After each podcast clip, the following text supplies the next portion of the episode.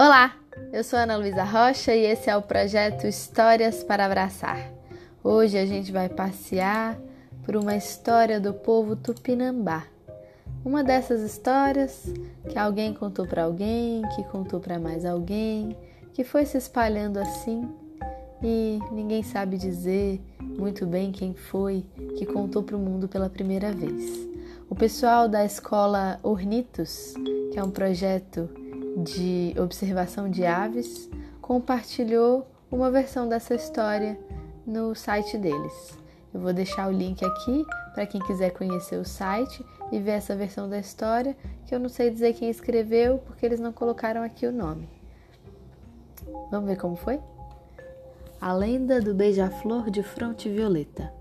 A lenda conta a história de uma bela índia tupinambá que de tão bonita e encantadora que era, o próprio Deus Tupã cessava as tempestades para que o sol pudesse brilhar pelos campos onde a jovem caminhava. Todos os homens solteiros da tribo queriam se casar com ela, e a sua beleza fazia inveja a todas as mulheres, mas principalmente a filha do pajé. Adorada por todos, a bela Índia também era muito querida pelo pajé, que a tratava como se fosse sua própria filha, com muitos mimos e muitos presentes, e com isso ele acabava desprezando a sua filha verdadeira. Não aguentando mais ser deixada de lado, a filha do pajé jurou para si mesma que iria acabar com aquela bela índia.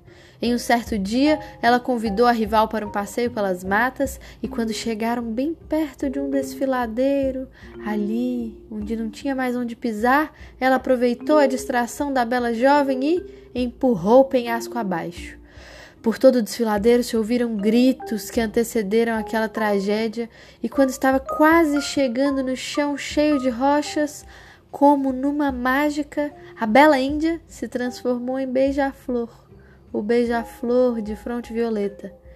E ao incessante bater de suas asas, pôde então voar e se salvar daquele terrível destino. Conta a lenda ainda que, ao ouvir os gritos da jovem em perigo, do alto de sua montanha, foi o próprio Deus Tupã, com sua misericórdia, que a transformou em ave. Como Tupã não poderia mais a transformar de volta em ser humano, a bela jovem não pôde mais se casar, mas continua viva até hoje. Como beija-flor, ganhou a imortalidade e a missão de trazer a sua beleza aos jardins uma beleza que continua imutável, apenas em outra forma de vida. Dizem ainda que esse beija-flor traz sorte e prosperidade aos lugares e pessoas a quem ele visita. E aí, o que foi que você achou dessa história? Conhece alguma outra história de como surgiu algum outro bicho?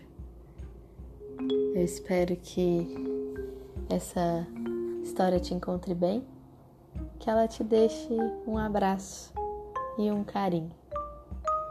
Quem tiver histórias para me sugerir, pode enviar em historiasdanalu@gmail.com. Um beijo e até a próxima história.